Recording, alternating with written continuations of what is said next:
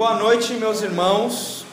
Ah, nesse mês de fevereiro, a gente foi falando sobre as intercessões de Moisés e quinta-feira passada nós falamos sobre a rotina de busca que Moisés tinha e no domingo pela manhã nós falamos que essa rotina de busca ela influenciou tanto o povo de Israel e eu esqueci de falar que ela influenciou Josué.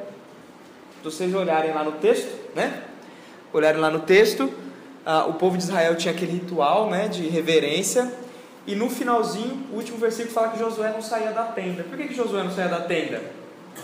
Ele não saía da tenda porque ele ficava esperando o Senhor voltar para falar com Moisés e para avisar Moisés: Moisés, o Senhor quer falar com você. Era costume de Josué ficar lá na tenda para cuidar da tenda, fazer a limpeza, deixar a casa limpa para quando Moisés fosse falar com Deus. E se Deus quisesse falar com Moisés, Josué já estava pronto para avisar: Josué, Moisés, acorda, Deus acordou cedo hoje, quer falar com você. E a gente falou sobre influência, a gente viu como é que a, a, a vida de alguém pode influenciar. Hoje eu quero. A gente não vai falar de Moisés, a gente vai falar de outra coisa, mas hoje eu quero ver com vocês a importância do nosso legado.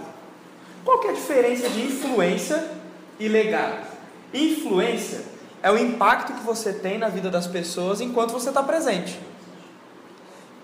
O, o, impacto que você tem, a influência, o que você consegue gerar nas pessoas quando você está presente.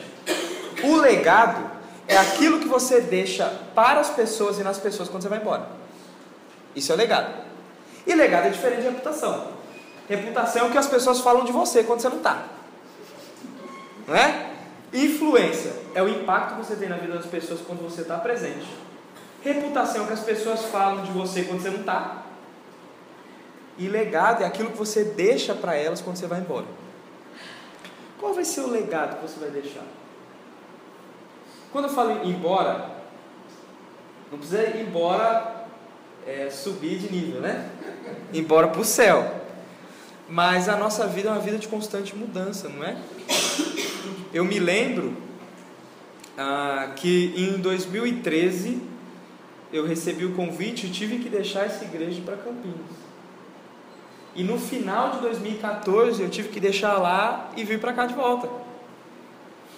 Quantas mudanças você já fez na sua vida? Ou quantas, é, é, é, quantos aspectos de influência você já deixou? Você tinha um círculo de, de trabalho e mudou de emprego. Qual é o legado que você deixou para aquelas pessoas?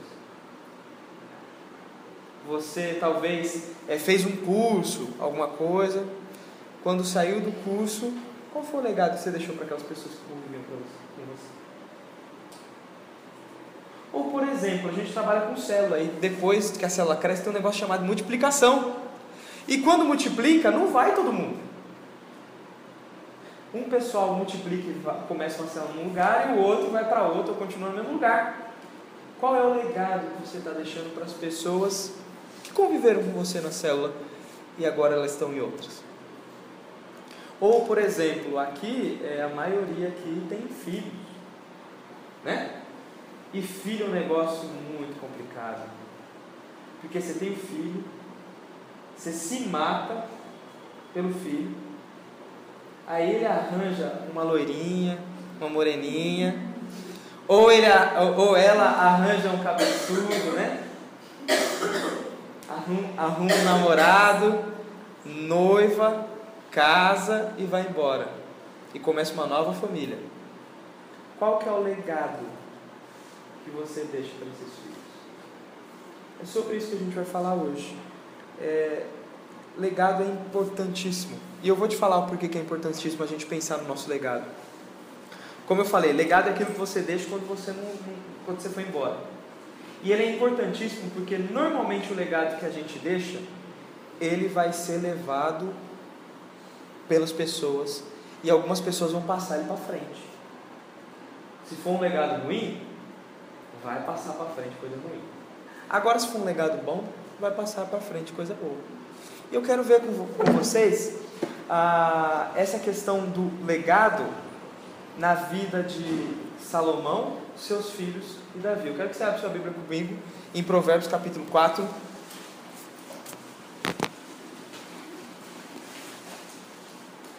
Provérbios capítulo 4, a gente vai ler do versículo 1 até o 9. Tá bom?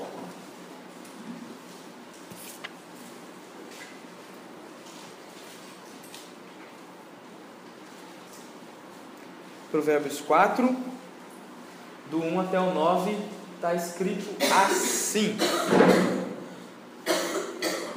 Meus filhos, ouçam quando o seu pai lhes ensina. Prestem atenção e aprendam a ter discernimento, pois a boa orientação que lhes, pois a orientação que lhes dou é boa. Não se afaste de minhas instruções. Quando eu era filho de meu pai, filho único, amado por minha mãe, meu pai me ensinava: leve as minhas palavras a sério, siga os meus mandamentos e viverá. Adquira sabedoria e aprenda a ter discernimento. Não se esqueça das minhas palavras e nem se afaste delas.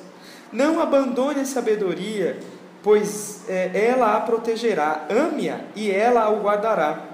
Adquirir sabedoria é a coisa mais sábia que você pode fazer. Em tudo o mais, aprenda a ter discernimento. Se você der valor à sabedoria, ela o engrandecerá. Abrace-a e ela o honrará. Ela lhe colocará uma bela grinalda na cabeça e o presenteará com uma linda coroa.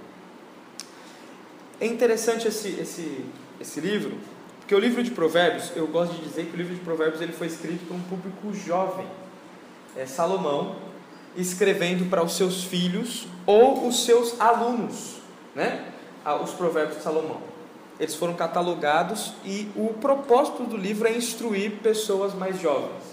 Se você for ler o capítulo 1, ele vai começar Provérbio de Salomão, aos simples, aos inexperientes, aos jovens. Ele vai falar para quem que aquele livro está sendo é, é, escrito, né? E aqui é engraçado que aqui é assim: imagina Salomão falando com seus filhos ou com seus alunos. Então, é uma geração falando com uma segunda geração. É alguém mais velho, um pai, falando com o filho. E aí ele vai falar: Meu filho, ouça quando seu pai lhe ensina. Eu acho muito legal isso aqui, porque isso aqui já me mostra uma coisa sobre a próxima geração depois de você. Primeiro, a próxima geração ela tem dificuldade de ouvir. Ela tem dificuldade de ouvir. E eu não preciso de muitos, você continuar vendo, no versículo 10 ele vai falar: Meu filho, ouça as minhas palavras. Você avançar, o, o capítulo 5, versículo 1, ó, Meu filho, preste atenção. Capítulo 6, versículo 1, Meu filho, e aí ele vai. É toda hora capítulo 7, versículo 1, ó, meu filho, siga o meu conselho. Capítulo 1, versículo, é, capítulo 8, versículo 1, escute, pois, a sabedoria. Se você for ver, Salomão está toda hora, oh, me ouve, oh, me ouve, me ouve, me ouve, me ouve. Eu uma vez contei, eu não, hoje eu não lembro o número exato de quantas vezes Salomão chama a atenção daquele ao qual ele fala. Não, não me lembro direito o número, mas era cerca de 20 vezes. Num livro de 31 capítulos, 20 vezes é muita coisa. Meu filho, meu filho, meu filho, meu filho. Mais de 20. Isso mostra que a próxima geração ela tem dificuldade de ouvir. Mas não é só a próxima geração. Todo mundo tem dificuldade de ouvir. Nosso ouvido ele é tapado para aprender coisa de Deus. Só que tem um negócio que impacta demais. Uma coisa que, que grava no nosso coração e que a gente faz questão e repete e fica, me ouve, me ouve, me ouve, que é o legado. Salomão ele está falando, Salomão, uma geração, falando com a segunda geração. E ele vai contar a história da geração anterior. Na realidade, não é Salomão a primeira e o filho a segunda. Salomão é a segunda geração. E o filho é a terceira. Porque do mesmo jeito que ele está, me ouve, me ouve, meu filho, meu filho, meu filho, Davi ficou na orelha dele também. Qual que é o legado que Davi deixou para ele? Olha que legal. Ele podia ter falado várias coisas aqui. Sobre é, ele poderia ter ressaltado, com certeza Davi ensinou ele sobre coisas do reino, com certeza Davi ensinou a ele sobre coisas é, da vida cotidiana. Salomão era um homem que tinha muito conhecimento, ele tinha conhecimento em várias áreas. Ele era bom em agricultura, ele era bom em música, ele era bom em, em, em governar, ele era bom em administração, ele era bom com finanças, ele era bom com tudo. Com certeza, grande parte dessas coisas ele foi aprendendo de Davi. Só que ele faz questão de registrar que ele ouviu do pai dele a coisa mais importante para a vida dele, que é adquira a sabedoria. Eu acho interessante porque assim, hoje quando a gente fala de sabedoria, a gente tem a ver, a gente às vezes acha que é um é, é, sabedoria é algo que só vem com o tempo, né? Por exemplo, as pessoas idosas têm sabedoria, os jovens não têm. Só que sabedoria não é uma coisa que vem com o tempo. Porque a chave que destranca a sabedoria não é o tempo. A chave que destranca a sabedoria é o temor do Senhor. Volta um pouquinho os capítulos. Vai para o capítulo 1, versículo 7. Ele vai mostrar qual que é a chave que destranca a porta da sabedoria. Olha só. Capítulo 1, versículo 7. Ele diz assim: O temor do Senhor é o princípio do conhecimento, mas os tolos desprezam a sabedoria e a disciplina. Ele vai falar: o temor do Senhor é o princípio do conhecimento. Ou seja, para você conseguir conhecimento, para você conseguir sabedoria, você precisa temer ao Senhor. O que Salomão está querendo passar para o filho dele aqui no capítulo 4 é que ele precisa adquirir sabedoria e ele não consegue isso sem temer ao Senhor. E essa busca é uma busca de coração. Eu acho muito legal se você volta lá para o capítulo 4, dá só uma olhada no, versículo aqui comigo. O versículo 7. Ele diz assim, ó: Adquirir sabedoria é a coisa mais sábia que você pode fazer. Está assim na minha versão. Tem alguma versão aí diferente? O conselho da sabedoria é procure obter sabedoria. Procure obter sabedoria. Tem alguma que está diferente? Versículo 7? É. É conhecimento. Conhecimento. É, é, a, o conselho da sabedoria é adquira sabedoria. É a coisa principal. E o da senhora está como? É o princípio do conhecimento. É o princípio do conhecimento. É interessante que ele está falando assim, cara, se você quer ser sábio, você precisa ir atrás. E no versículo 4, no meu está escrito assim, ó. Meu pai me ensinava, leve as minhas palavras a sério. Como é que está no seu aí? Ele me ensinava e me dizia. Quatro, é. Ele me ensinava e me dizia: apegue-se às minhas palavras de todo o coração e obedeça aos meus mandamentos e você terá vida. Olha que interessante. Davi, ele falava assim, olha, apegue as minhas palavras de todo o seu coração. Na realidade, o que Davi falava a, na língua que o livro foi escrito era o seguinte: que o teu coração ele, ele, ele seja aprisionado pela sabedoria. É um negócio muito forte. Ele está falando assim: ó, você tem que se dedicar. E todo mundo sabe que coração para o judeu não é só esse órgão que bate, bombeia sangue. Para o judeu, o coração é a coisa mais. É o, é o ser humano como um todo. Você, como um todo, tem que ir atrás disso daí. Agora deixa eu perguntar um negócio para você. Se Davi falasse isso para o filho e ele não fizesse, você acha que o filho ia atrás?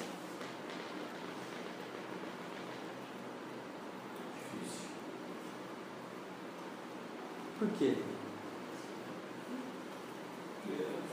A instrução é de caso, né? Influência, não teria influência. Tem um negócio interessante que às vezes a gente se esquece que as nossas atitudes elas gritam mais do que nossas palavras. Não ache que o seu legado, o legado que você deixa para a próxima geração, ele vai ser aquilo que você fala. Mas do jeito que ele está falando assim, ó, apegue-se com o seu coração. Coloque isso dentro de você. Cara, o negócio, você, o princípio da sabedoria é adquira sabedoria. E Salomão só repete isso Porque ele viu o pai fazer. Davi foi um homem perfeito? Negativo. Davi é um dos maiores mentirosos do livro de 1 Samuel. Vocês sabiam que Davi era mentiroso? Mas mentia, torta direito. Ninguém fala de Davi, né? Chega na tenda do sacerdote e fala: Você tem uma espada? Porque eu estou com não sei quem. Aí estava sozinho falando com gente. Você tem pão? Eu estou com não sei. Mas estava sozinho.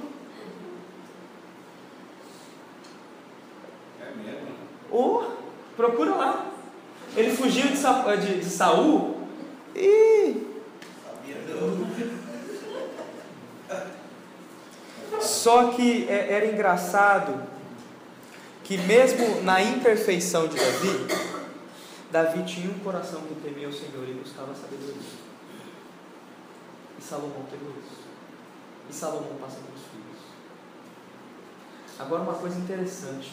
O legado de Davi, ele perpetuou para Salomão, possivelmente de Salomão para os filhos. E perpetuou de tal maneira que 200 anos depois de Salomão, uma galera do, do, do, do servos do rei Ezequias reuniram as palavras de Salomão para juntar nesse livro aqui. Silas, você está inventando, não estou. Passa aí, capítulo 25. Chegou 200 anos depois, na mão da galera, dos reis de Ezequias, o legado de Davi. A gente sabe que o livro de Provérbios, ele, ele foi coletado, não foi Salomão que escreveu. Salomão escreveu alguns provérbios e com o passar do tempo, a gente tem aí 200 anos, essa galera de Ezequias vai junta. Olha só, capítulo 25, versículo 21. Ó. Estes são os provérbios de Salomão, reunidos pelos conselheiros de Ezequias, rei de Judá. Está falando de 200 anos depois de Salomão. Capítulo 25, versículo 1. Ah, perdão. Não, capítulo 25, versículo 1. Estes são os provérbios de Salomão reunidos pelos conselheiros de Ezequias, rei de Judá. 200 anos depois de Salomão. As palavras de Davi, do capítulo 4, estão chegando na mão dos caras de 200 anos depois. Agora vamos, vamos mexer mais. 2.500 anos depois, as palavras que Davi ensinou para Salomão, Salomão ensinou para os filhos, os, os conselheiros de Ezequias juntaram no livro. A gente não sabe se teve gente depois, que para terminar o livro de Provérbios, não sabe. O máximo que a gente sabe é 200 anos depois. Mas 2.500 anos depois está na tua mão. Você está vendo como é que o legado ele vai se perpetuar? Agora tem um legado que se perpetua mais há muito mais tempo, que é o, peca... o, o, o legado de Adão. Por causa de Adão, tem se perpetuado o legado da condição do pecado. Não sei quantos anos a gente tem até Adão, não faço ideia. No mínimo, no mínimo, se a gente for chutar abaixo, uns 10 mil. Mas há 10 mil anos, esse legado tem sido perpetuado. Mas pela graça de Deus, há dois mil anos atrás, a gente tem a possibilidade de perpetuar um novo legado por causa de Jesus. E sabe esse negócio de imitar o pai, imita o filho? Se você quer deixar um bom legado, você tem que imitar o seu pai celestial. Silas, eu não tive, eu não tive uma boa instrução quando eu era criança, meu pai não era cristão. Eu, graças a Deus, nasci num, numa família cristã. Meu pai, ele deixou um, um legado excelente para mim. Aprendi muito com meu pai e espero passar algumas coisas que eu aprendi com meu pai para os meus filhos. Mas se você não teve isso, graças a Deus você tem um Pai celestial que te permite construir um novo legado.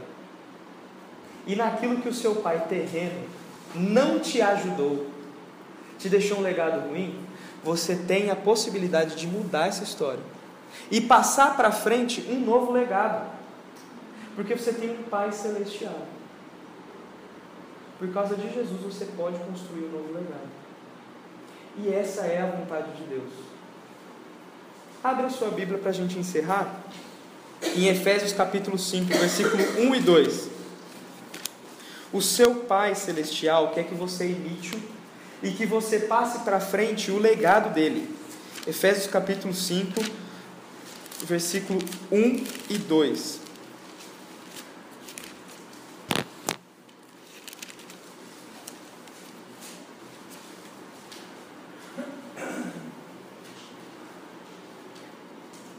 Olha só o que está escrito aí.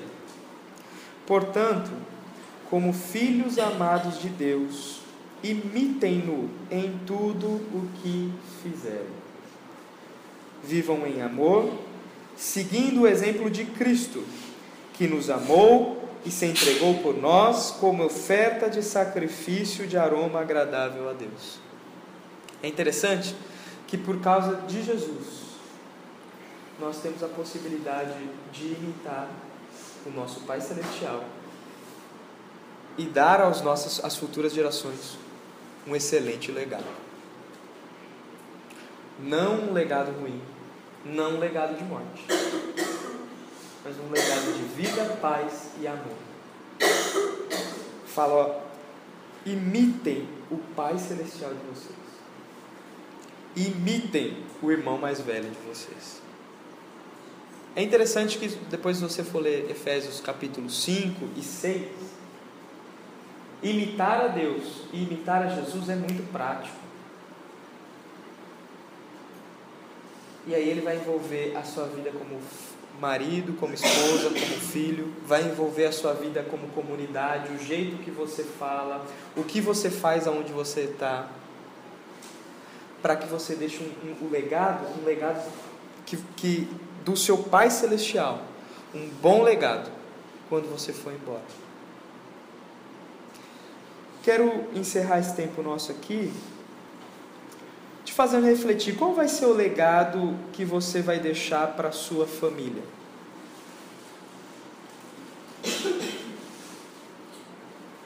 Sei que é ruim a gente pensar em morte, né? Mas é, é, é que a gente algum dia vai subir dessa para melhor, se vai ser por morte ou se vai ser por Jesus, a gente não sabe. Mas que algum dia essa vida vai acabar, a gente sabe. E eu queria que você imaginasse uma vez um professor, ele, ele fez, me fez fazer esse exercício, né? É, se você quiser, que frase você gostaria que as pessoas te descrevessem quando você partisse? Qual vai ser o legado que você vai deixar? E para que você pense nessa pergunta, eu quero que você seja bem sincero consigo mesmo. Que você não consegue deixar para alguém algo que você não tem. Salomão só recebeu do pai, Davi, e pôde passar para o filho porque o pai Davi tinha para oferecer é, a gente entende mais o coração devoto de Davi quando a gente lê os salmos, né? O Senhor é meu pastor e nada me faltará. A intimidade do Senhor é para aqueles que o temem. Em paz me deito e logo pego no sono, pois só tu, Senhor, me faz repousar tranquilo. Eu tenho alegria maior do que aqueles que estão fartos de vinho e trigo. No Senhor eu tenho alegria maior do que aqueles que estão fartos de vinho.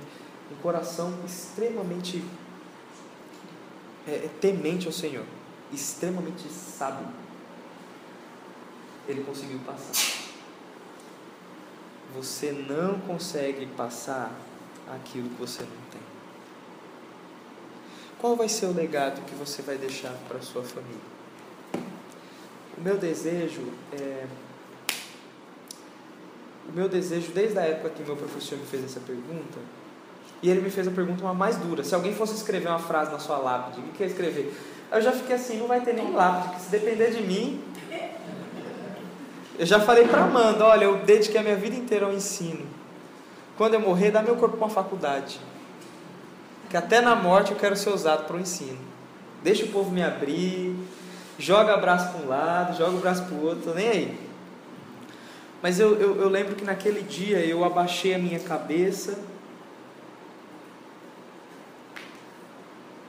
E aí eu, eu levantei e falei assim: Eu quero que eles escrevam. Aqui está um homem de Deus, um homem temente ao Senhor.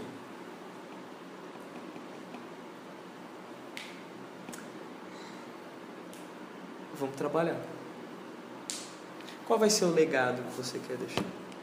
Vamos orar?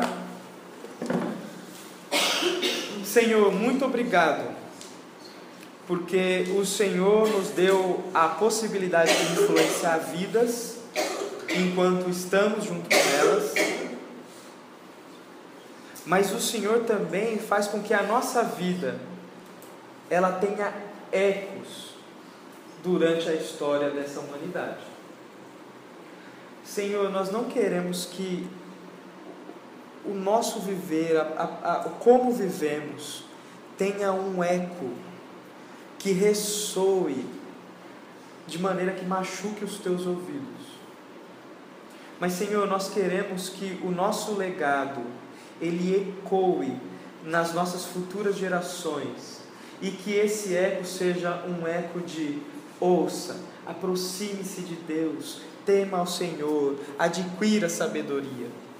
Senhor, nós queremos que o legado que, que queremos deixar para a nossa família, para as futuras gerações, para as pessoas ao qual a gente já não, não convive mais por mudança, ou, ou mudança de trabalho, mudança de, de, de casa, mudança de lugar. Mas, Senhor, o legado que nós queremos deixar é um legado de busca, um legado de temer ao Senhor, um legado de, de, de alguém que, que se parece contigo e com o nosso irmão mais velho, Jesus Cristo.